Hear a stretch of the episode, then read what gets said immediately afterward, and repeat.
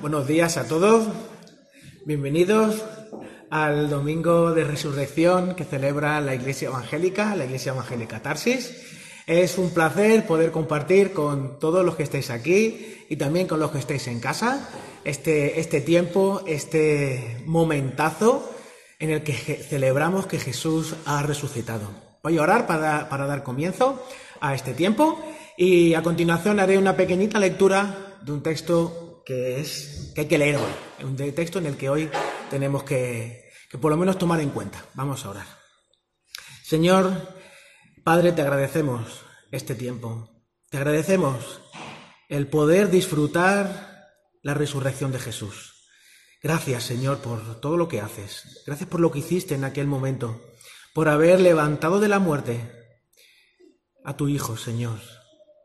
Es tremendamente, eh, a veces incluso contradictorio para la mente pensar que Dios muriera, pero así fue. Pero tú, Padre, hiciste el milagro que hizo posible que Jesús saliera de la tumba, resucitara y pudiera eh, traer esperanza, una esperanza que supera cualquier otra cuestión, cualquier otra pregunta, cualquier otra eh, idea que podamos tener. Muchas gracias, Padre. Gracias por todo lo que hiciste y gracias por todo lo que estás haciendo.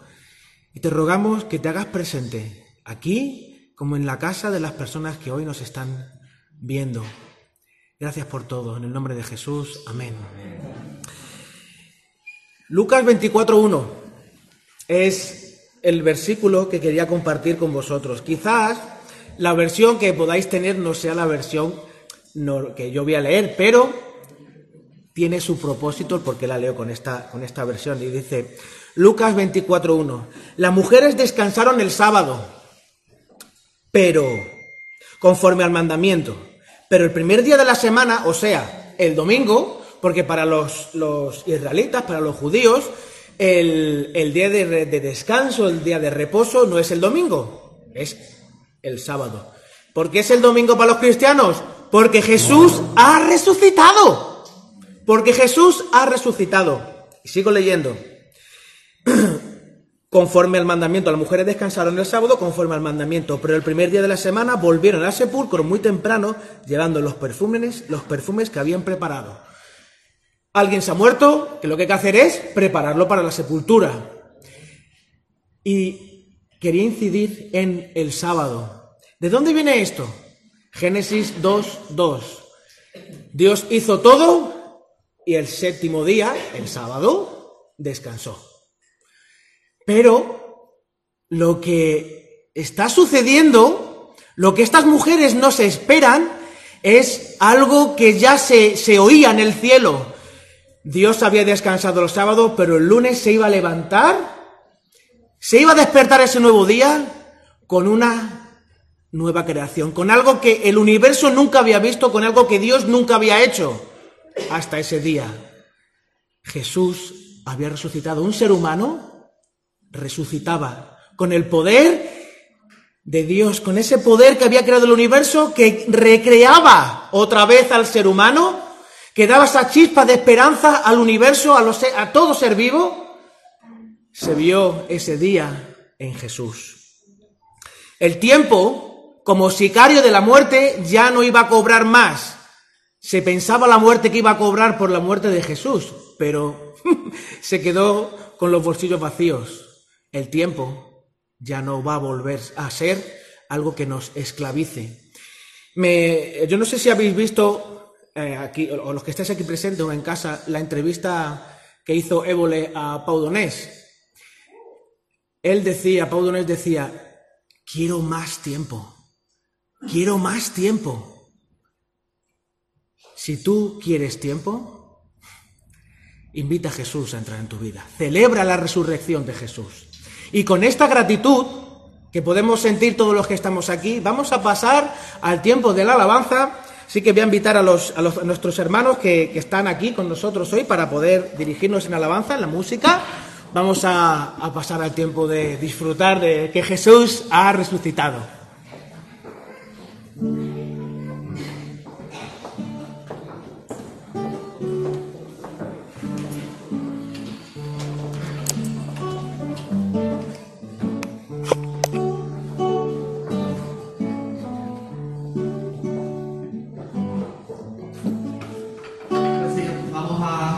En esta mañana que tenemos un, Dios maravilloso, pero no solamente eso, que Dios, eh, que tenemos a, a, un Cristo que vive junto al Padre, y eso es lo que estamos celebrando en este día, que Él resucitó, Jesucristo resucitó,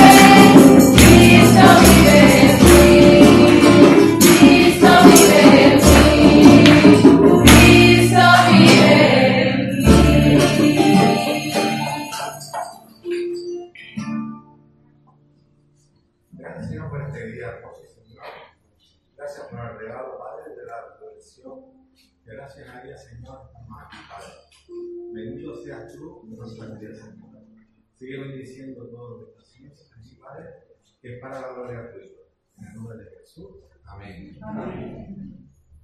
Señor, queremos continuar alabándote, glorificándote en esta mañana. Eres un Dios grande, un Dios poderoso, Señor. Gracias por tu resurrección, Señor. Gracias por ese regalo tan maravilloso de poder participar de tu vida eterna, Señor, por el resto de nuestras vidas, Señor. Gracias por ese regalo, gracias por tu perdón, Señor.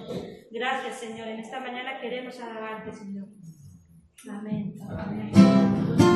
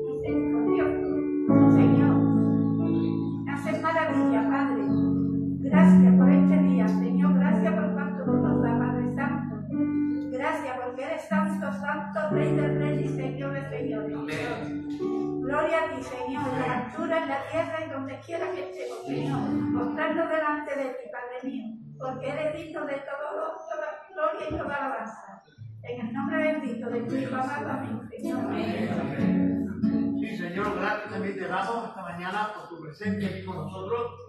Señor, gracias porque no te en la tumba, con lo cual nos da a nosotros la garantía de que un día resucitaremos también contigo. Queremos darte las gracias, mi Dios. Gracias porque no nos dejaste huérfanos.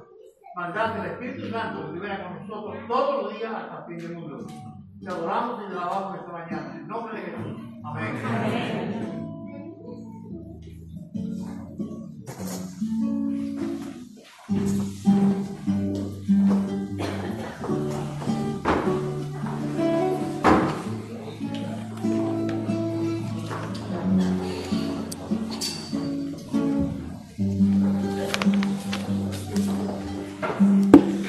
Hoy nos acompaña para el tiempo de la reflexión en la, en la palabra nuestro, Antonio, eh, nuestro hermano Antonio Bonilla, por favor, pasa adelante.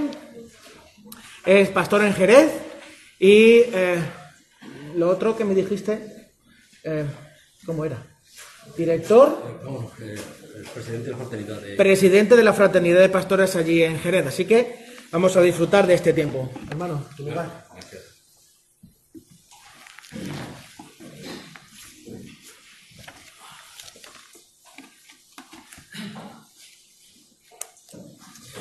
Buenos días a todos, que Dios os bendiga. Para mí es un honor y un privilegio en esta mañana eh, poder compartir la palabra eh, y estar con vosotros, darle la bienvenida a, a todos a esta iglesia evangélica Tarsi de aquí en Sanlúcar. Y la verdad es que estoy contento, contento de poder compartir en esta mañana preciosa, ¿no? Una mañana preciosa, pero no por el sol eh, que ha salido, sino por algo que escuché a una hermana eh, nada más entrar en la iglesia. Hoy hace un día precioso porque hoy recordamos y celebramos de que nuestro Cristo, nuestro Señor, resucitó. Bendito sea su nombre. Eh, hoy recordamos, hoy recordamos como estoy comentando y la palabra ya nos dice, hoy vamos a recordar aquel que un día estuvo en la cruz del Calvario, pero aquel que eh, también, aquel que evidentemente resucitó, bendito sea su nombre, aquel que resucitó de entre los muertos y aquel que venció eh, a la muerte. Un día como hoy, ese domingo de resurrección, el Señor, como la palabra nos dice, y se ha comentado ya en esta mañana, el Señor se le va a aparecer, se le va a aparecer a esas mujeres. La palabra nos dice que se le va a aparecer primeramente a María Magdalena, en la cual el Señor le va a, decir tanto a María Magdalena como eh, a, otras mujeres que iban con ella, eh, eh, como, como, Juana, como la madre de Jacob, todas esas mujeres que iban a, ver el, sepulcro del Señor y se le va a aparecer el ángel. Y algo importante que ese ángel le va a decir a esas mujeres, yo sé, yo sé que buscáis a Jesús, el que fue crucificado, pero le va a decir, no está aquí, resucitado, no está aquí. ¿eh? Mujeres que eh, eh, van a buscar a un Cristo muerto, mujeres que van a buscar a un Cristo evidentemente que habían estado con Él, pero que no tenían esa esperanza, no tenían esa expectativa de que verdaderamente había resucitado, ¿no? Y el ángel aún también le va a decir a esa mujer, ¿por qué? ¿Por qué buscáis entre los muertos al que vive? Acordaos, acordaos de lo que eh, Él os habló. Y precisamente el Señor va a exhortar, exhortar a esas mujeres, igual que hoy en día nos exhorta a nosotros y a cada uno y a muchas personas que se sigue buscando a un Cristo muerto, se sigue buscando evidentemente a un Cristo crucificado. ¿eh? Y ese es lo que Dios en esta mañana nos quiere hablar. ¿eh? Ese, esas mujeres que van ahí que el ángel les exhorta y el ángel les habla y le está motivando a que crean eh, eh, lo que Dios le había hablado. Igual que Dios, como dice la palabra y dice la Biblia, Dios habiendo hablado muchas veces en otro tiempo a los padres, hoy en día Dios sigue hablándonos a través de su palabra bendita. Dios sigue hablándonos a través de su palabra.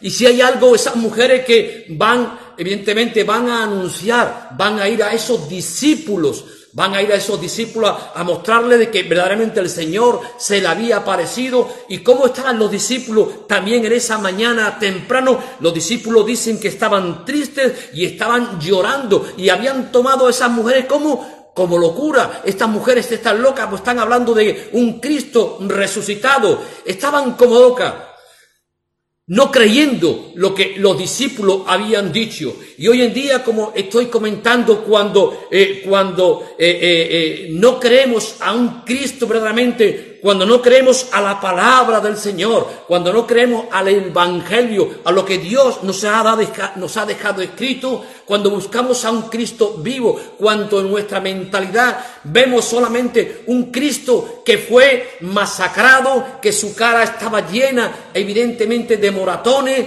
sus manos eh, eh, horadadas y un cuerpo evidentemente que había sufrido eh, bastante maltrato. Cuando solamente en nuestra mente hay ese Cristo, un Cristo que no hay, evidentemente, expectativa de que iba a vencer a la muerte, lo que hay en esos corazones, lo que puede haber en esos corazones, hay tristeza, hay llanto y no hay expectativa y no hay ilusión. Y el Señor le va a decir, ¿por qué estáis triste? ¿Por qué estáis triste? Lo mismo va a ocurrir, lo mismo va a ocurrir con esos dos que estaban habían estado en Jerusalén y van, de Jerusalén van a ir a Emaús. Van a ir a Manú y van a hablar y el Señor se va a aparecer. Y esos dos que habían estado en Emanú y habían visto todo lo que había acontecido, el Señor se le aparece y también le va a decir, ¿por qué estáis tristes? ¿Por qué estáis tristes? Y le va a decir, es que no te has enterado lo que ha ocurrido en Jerusalén? ¿No te has enterado que eh, eh, eh, hablábamos y habíamos visto a Jesús Nazareno y decía, Él era, Él era, esperábamos que Él era el que había de redimir a Israel. Nuestra esperanza estaba en Él, pero Él era un hombre, un varón profeta, un hombre poderoso en obra y poderoso en palabra. Y estos dos de Manús se habían quedado solamente en esa expectativa. Sí, Jesús, varón profeta, un hombre poderoso en la palabra. Pero ahí se quedó. Y estaban tristes porque sus expectativas, sus ilusiones, eh, se había claramente quedado en eso solamente. Y esto ocurre muchas veces hoy en día en muchas personas, cuando solamente nos quedamos, como estoy comentando, con ese Cristo un hombre poderoso en palabra, un hombre, un varón profeta, pero cuando el hombre de hoy en día solamente se queda con ese Cristo sufriente que padeció, que fue un hombre, en las vidas, en las vidas evidentemente hay tristeza, no hay esa verdaderamente creencia de creer en un Cristo vivo y un, en un Cristo resucitado. El Señor, como la palabra, nos va a decir, y Dios le va a exhortar, igual que hoy en día Dios nos exhorta a cada uno de nosotros. Dios va a exhortar a sus discípulos que no habían creído al mensaje de las mujeres. Y Dios lo va a exhortar, ¿por qué? Por la incredulidad y la dureza de corazón, porque no habían creído en las palabras de las mujeres. Y hoy en día sigue habiendo mucha incredulidad en los corazones. Esa incredulidad y sobre todo que dureza de corazón dureza de corazón. Y eso es precisamente lo que el Señor le va a reprochar también a esos dos del camino de Maús. Dios le va a decir, oh insensatos y tardo de corazón, ¿para qué? Para creer todo lo que los profetas han dicho.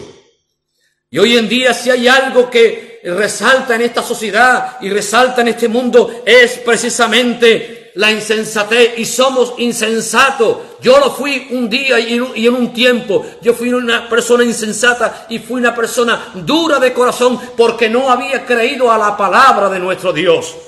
No había creído a la palabra del el Señor. Y lo que, lo que nuestro Señor va a hacer con esos dos discípulos y el mismo mensaje que el Señor le dio a esas mujeres el Señor había muerto, ese, pero acordado de lo que Él os había dicho.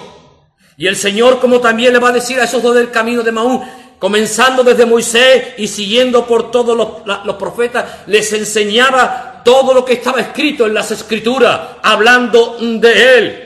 y el mismo Señor a esos dos del camino de Maús, Dios también le va a reprochar esa incredulidad y esa dureza de corazón. Y el Señor le va a decir a esos dos del camino de Emaús, el Señor le va a decir, estas son las palabras que os hablé estando aún con vosotros, que era necesario que se cumpliese el que, todo lo que está escrito de mí, ¿dónde? En la ley de Moisés, en los profetas y en los salmos, toda la palabra de Dios, comenzando desde el Génesis, en esos 39 capítulos del Antiguo Testamento nos hablan del Cristo crucificado, pero del Cristo resucitado. Era necesario que se cumpliese todo lo que está escrito de mí la veracidad de la palabra de Dios, para tener una fe genuina, para que no haya incredulidad en nuestro corazón, para que no haya insensatez y para creer en un Dios vivo, hay que creer a la palabra, hay que creer a los escritos. Y yo te animo en esta mañana a que leas la palabra de Dios, a que leas eh, eh, eh, ese, los salmos, los profetas, y esa ley de Moisés, ese Pentateuco que nos habla de nuestro escrito, está todo, era necesario que se cumpliese el que todo lo que está escrito. Así dice el Señor, así está escrito y así fue necesario que el Cristo padeciese y que el Cristo resucitase de los muertos hasta el tercer día. Pero como decía, había insensatez, no habían creído a las palabras que el Señor les estaba anunciando. Igual que hoy en día hay muchas personas que no creen en el Evangelio, que no creen lo que el Señor nos ha dejado escrito. Por eso el Señor hay algo que nos dice, decía antes y Dios nos sigue diciendo, el Señor nos sigue diciendo, escudriñad las escrituras, estudiad la palabra de Dios, porque a vosotros os parece que en ellas tenéis la vida eterna y ellas son las que dan qué? Testimonio de mí. Es en la palabra, en la palabra del Señor. Y por eso es importante hablar de nuestro Cristo bendito, hablar de lo que está escrito en la Biblia, en la palabra del Señor. Pero el Señor, si bien Dios en el Antiguo Testamento Dios nos ha dejado que, como Él dice, escrita su palabra. Y el Señor en esta mañana nos exhorta a que, a que estudiemos su palabra, que, escuchemos lo que Él nos ha dejado escrito. ¿Para qué? Para que no seamos insensatos y tardos de corazón, para que nuestro corazón no se endurezca y creer no solamente como creyeron los en, ese, en esa primera instancia, eh, eh, eh, en un Cristo que sí, que estuvo, pero ahí se quedó. Si nos quedamos solamente en ese Cristo, en un Cristo sufriente, no hemos creído en un Cristo vivo y verdadero. El Señor también, después de que resucitó, el Señor va a estar, como nos dice la palabra, durante 40 días. Durante 40 días el Señor les está hablando a sus discípulos y a todos los que le aparecieron, a más de 500 personas nos muestra la palabra que el Señor les está hablando durante ese tiempo hablándole sobre el reino de Dios, mostrándole todas las cosas que Dios tiene preparado para el hombre de hoy en día, para tu vida y para mi vida, ¿eh? para cada uno de nosotros.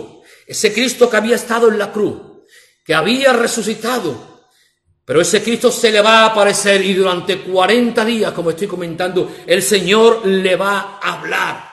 Pero la palabra, el Señor, ese, en ese tiempo, lo que Dios nos quiere decir en, esa, en, esta mañana a cada uno de nosotros, que después de haber entendido de que el Señor había cumplido todo lo que está escrito de Él en su palabra, de que había sido manifestado todo, el Señor quiere que tengamos un claro concepto verdaderamente de quién es Cristo. Porque hay mucho más de ese Cristo resucitado que sufrió.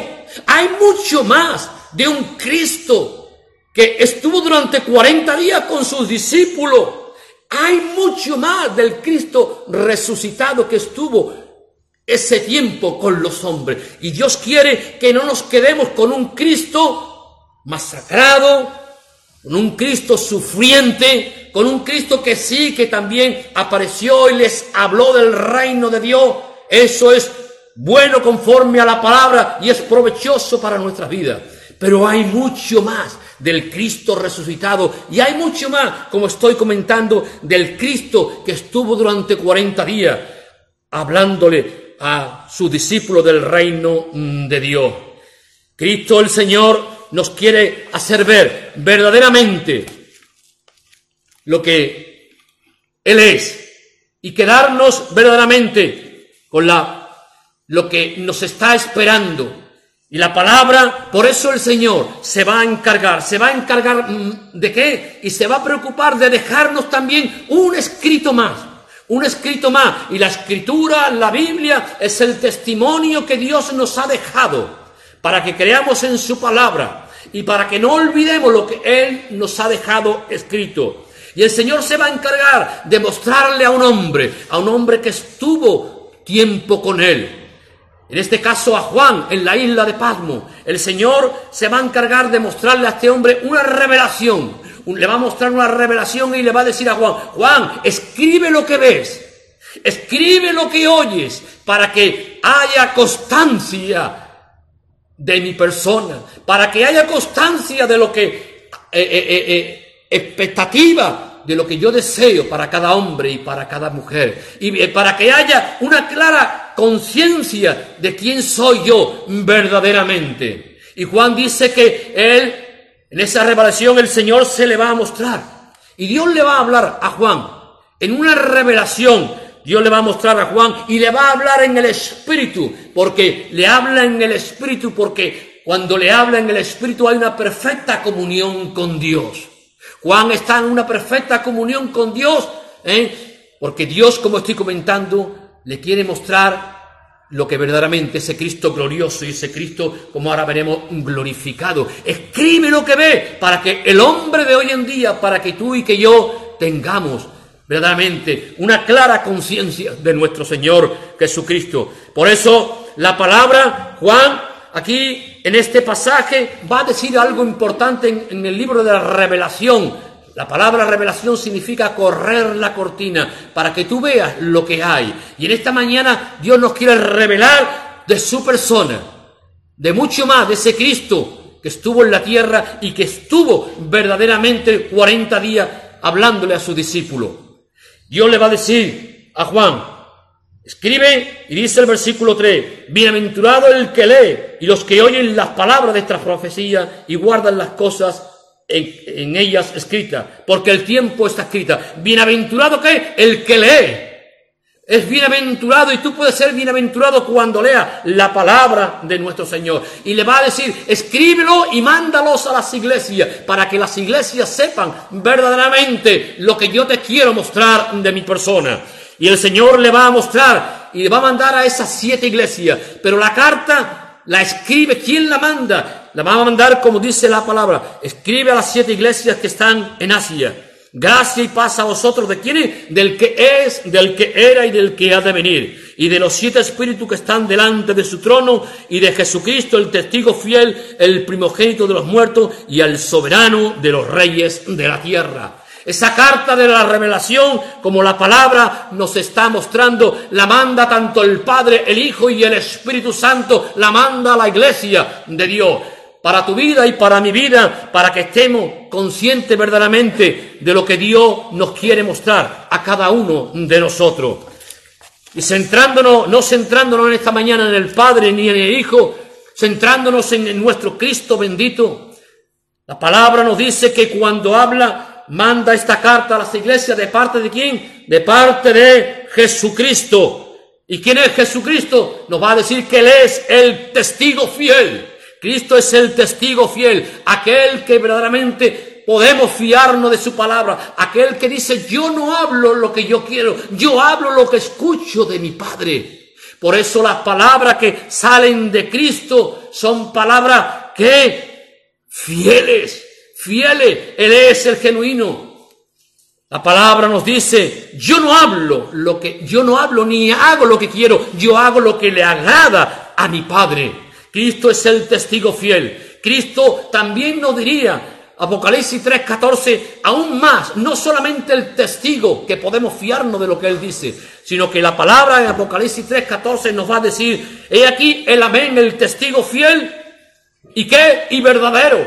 Va a añadir a ese testigo fiel, va a decir, Él es también quién? El amén, el amén, el firmemente establecido, el amén, Él es el digno de confianza.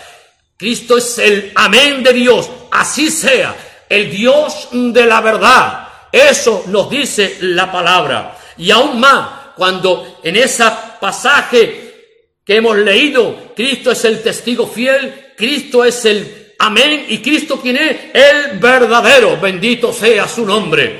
No seguimos a un Cristo eh, evidentemente que qué podríamos decir, porque el Señor haría, ¿qué dicen las gentes del Hijo del Hombre? Pero Cristo da testimonio de verdaderamente quién es. Él es el testigo fiel, Él es el amén y Él es el verdadero. Sabemos que somos de Dios, decían los discípulos, y el mundo entero está bajo, el maligno. Pero sabemos que el Hijo de Dios ha venido y nos ha dado entendimiento para conocer al verdadero. Y estamos en el verdadero, en su Hijo Jesucristo. Este es el verdadero Dios y la vida eterna. Cristo, Cristo es el testigo fiel, como nos dice la palabra, el amén, el verdadero. Y no solamente va a decir eso, sino que Cristo en ese pasaje de Apocalipsis 3 nos va a decir que Él es el que, el primogénito de los muertos. Cuando hablamos de ese primogénito de los muertos, como nos dice la revelación y como nos dice esa palabra, la palabra de Dios, nos habla del prototocos, ¿Eh? Nos habla del primogénito, nos habla del principal, del preeminente, del jefe, de la máxima de la autoridad. Aquel que ha triunfado sobre la muerte, aquel que ejerce absoluta autoridad sobre vivos y sobre muertos. Por eso Él es el primogénito. Y la palabra nos habla, más gracias sean dadas a Dios, que nos da la victoria sobre la muerte por medio de quienes? De nuestro Señor Jesucristo. Él fue el primero de salir de la tumba para no morir jamás, jamás. El que tiene vida en sí mismo. La Biblia también nos habla que Cristo es eh, eh, eh, el, es la imagen del Dios invisible. Por eso dice el Señor que el que me ha visto a mí ha visto al Padre el primogénito de toda la creación, hablando de que Él es el origen de quien procede todas las cosas, porque todo fue creado por Él, por medio de Él y para la gloria de nuestro Señor Jesucristo, el primero en todas las generaciones. Como decíamos aquí, y Cristo se presenta a la iglesia del Señor, Cristo se presenta al hombre de, de hoy en día como el testigo fiel como el amén, como el verdadero, como el soberano, el primogénito de los muertos, y, que dice, y el soberano de los reyes de la tierra, aún más. Cristo es el soberano de los reyes de la tierra, el rey de reyes y el señor de señores. Bendito sea su nombre. Esa es la carta de presentación para la iglesia de hoy en día. Para la iglesia de hoy en día. Y el Señor se va a presentar con esa carta. Se presenta ese Cristo, ese testigo fiel, verdadero, genuino. Y va a decir Juan que, Juan, leíamos aquí que Juan va a decir, nos va a decir la palabra que cuando él se vuelve en Apocalipsis 1, 12 nos va a decir, y me volví para ver la voz del que hablaba conmigo y vuelto vi siete candeleros de oro. Y en medio de los siete candeleros de oro, a uno semejante al Hijo del Hombre, y fijaros, vemos a nuestro Cristo bendito y cuán diferente lo vamos a ver ahora. Porque ahora lo que el Señor nos quiere mostrar no es a un Cristo que había sufrido, no es a un Cristo que había estado durante 40 días, sino nos va a mostrar verdaderamente cómo Él es hoy en día. Y dice Juan, dice cuando le vi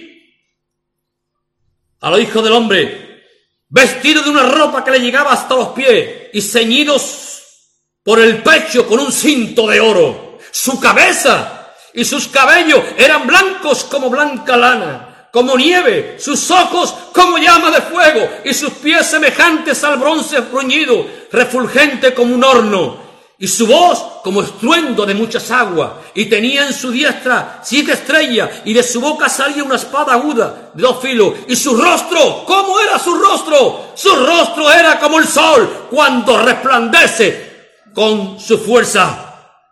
Ese es nuestro Señor. El Señor le estaba mostrando el Cristo glorioso. El Cristo glorioso. El Cristo de la gloria. Y nos tenemos que quedar con aquel, con este Cristo.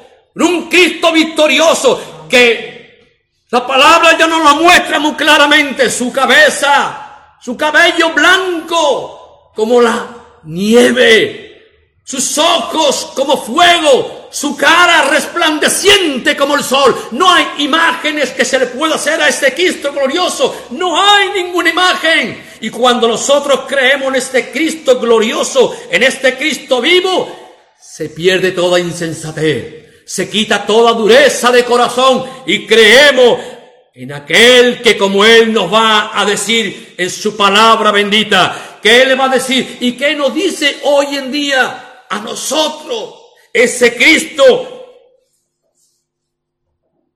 que está vestido de majestad, que es el Rey de reyes y Señor de señores. Esta manifestación no pudo el Señor mostrársela a todos ellos. Se la va a mostrar a Juan y le va a decir, Juan, escribe lo que ve. Muéstraselo a mi discípulo, muéstraselo a mi iglesia. Y dile a mi iglesia, dile a esta sociedad, dile a este mundo lo que el Señor le va a decir. Cuando le vi, Caí como muerto a sus pies y, él puso su diestra sobre mí, diciéndome, y lo que Dios le dice al hombre de hoy en día, a la mujer de hoy en día, a las familias de hoy en día, lo que Dios nos dice hoy en día a cada uno de, de nosotros, le va a decir, no tema, no tema, iglesia del Señor, no tema, querido amigo, tú que has puesto tu confianza, pero en el Cristo de la palabra, en el Cristo de aquel que nos dejó escrito todas las cosas. No temas por qué, porque yo soy el primero y el último, el alfa y el omega, el principio y el fin, el que es y el que era y el que ha de venir. ¿Quién es? El todopoderoso. Ese es el Cristo de la gloria, ese es el Cristo resucitado. Y dice, y el que vivo y estuvo muerto, mas he aquí que vivo. ¿Por qué? Por los siglos de los siglos y tengo las llaves del Hades, tengo las muertes, la llave de la muerte. Él es el que tiene la autoridad sobre la muerte, aquel que murió, mas vive por la, por la eternidad, como dice la palabra. Vivo por los siglos de los siglos, bendito sea su nombre. Por eso la palabra nos va a decir algo importante. O ese Cristo glorioso, ese Cristo que resucitó, ese Cristo que quiere que tengamos esa imagen de Él. Un rostro resplandeciente, una túnica de majestad con ese cinto de oro, con esa llama, esos ojos que miran como el fuego. ¿Qué ha hecho ese Cristo por tu vida? Ese Cristo que murió en la cruz y resucitó, ¿qué ha hecho por cada uno del hombre? Ese soberano de la tierra, ese fiel, ese que dice, versículo 5, ese Cristo de la gloria, dice la palabra, al que nos amó y lavó nuestros pecados con su sangre. El rey, el soberano, la majestad dejó su gloria para morir por el hombre de hoy en día, para morir por ti, querido amigo, que me estás escuchando en esta mañana, de tal manera ha amado Dios al mundo que ha dado su Hijo unigénito, vestido de poder, vestido de majestad, y lo ha desnudado. Cristo, el Padre de la Gloria, desnudó a su santo brazo para morir por ti para morir por mí, para darnos el que, la vida y la vida eterna. Nos amó. El Cristo de la Gloria nos amó. ¿Y qué? Y lavó nuestros pecados. ¿Con qué? Con su sangre. El Cristo de la gloria derramó su sangre para que tú tengas perdón de pecado. La sangre de Cristo puede limpiar todo pecado. El amor de Cristo que murió por ti en la cruz puede limpiar tus pecados para que tú el día de mañana tenga vida y vida eterna como el Señor nos ha prometido. No temas, dice el Señor, yo soy el primero y el último. Y en esta mañana, para terminar, concluir diciéndote, no te quedes, no te quedes que es bueno, como dice la palabra, que todas las cosas han escrito para nuestra enseñanza, pero no te quedes con ese Cristo que estuvo solamente aquí tres años y medio y que se quedó ahí y que luego estuvo 40 días hablándole a los discípulos del reino de Dios Que no haya en tu corazón dureza e incredulidad para lo que Dios nos ha dejado escrito. El Señor quiere también que tú tengas esa imagen de Él, del Rey de Reyes, el Señor de Señores, el Soberano, Su Majestad, el Cristo glorioso, ese Cristo de la gloria, ese Cristo vestido de realeza, de dignidad, de poder, y que está sentado ahora a la derecha del Padre como sumo sacerdote, orando, intercediendo por cada uno de nosotros. Cree en el Cristo glorificado. Cree en el Cristo glorificado, en el Cristo. Por eso los ángeles, y la, la palabra nos va a decir que al que está sentado en el trono y al Cordero que sea la gloria, la honra, el poder y la alabanza al Padre y al Hijo.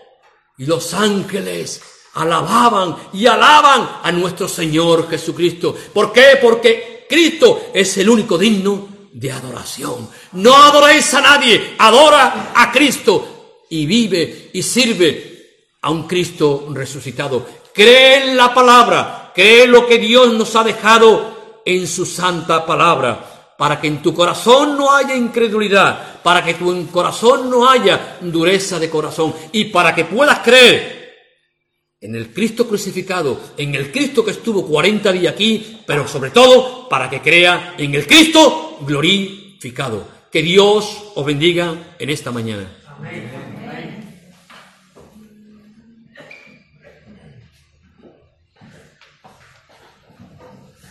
Muchas gracias por abrir los ojos a una dimensión que muchas veces se nos pasa por alto. Pensamos que la Semana Santa se acaba cuando Jesús resucita, pero la Semana Santa continúa. De hecho, la propia propio Lucas, el Evangelio de Lucas, nos habla de cómo el libro de Hechos, la Iglesia continúa. La Iglesia es el cuerpo de Cristo.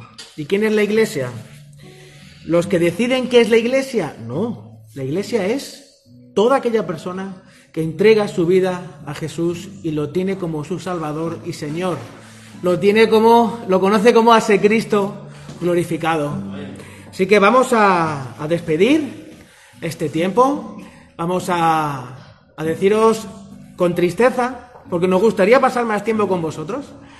Nos gustaría conoceros más a los que estáis en casa, a los que estáis por primera vez quizá viéndonos. Nos gustaría poder conoceros, poder disfrutar de vosotros y que vosotros también disfrutéis de, nosotros, siempre manteniendo las distancias. ¿Ves que ya uno, antes me, salí sin la mascarilla y es que cuando uno tiene la mascarilla puesta, no lo puede evitar ya. Se le ve uno un poco raro sin ella a veces. Así que voy a, voy a orar para despedir este tiempo.